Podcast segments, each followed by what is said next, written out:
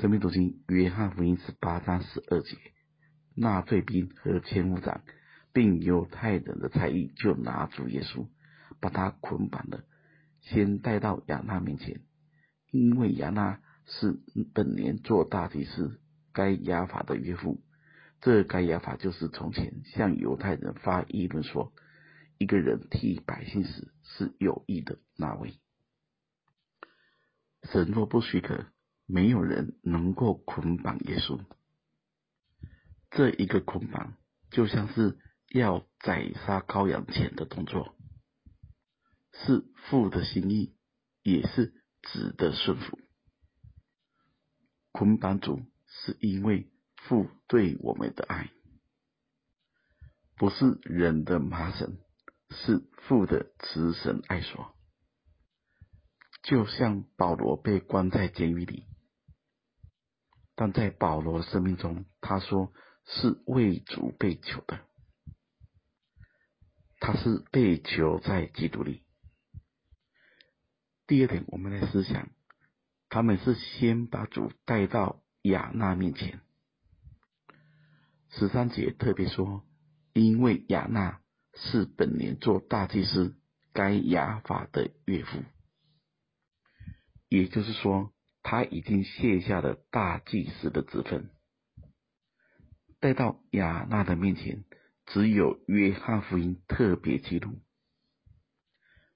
大家要明白，亚纳肯定有影响力或权力，不然人就不可能把主带到这里来。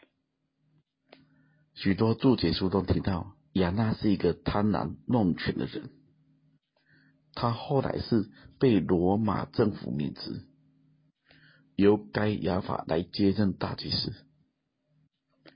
实际上，当时候的祭司体制都已经腐败，从圣殿变成贼窝，我们就可以看见，政治与宗教是互相利用的。另一点，我们思想，他既已不是大祭司。就无权审判，不在其位，不谋其政，退就要退得干干净净。在教会的文化里，我们更要学习：当我们退下来时，不要垂帘听政，不要当慈禧太后。一代人有一代人要学的功课，或复兴，或荒凉。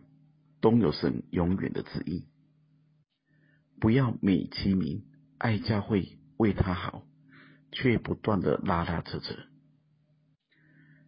弟兄姐妹，我们都要学习，当我们不在其位，也不在其中时，就要学习真正的放手。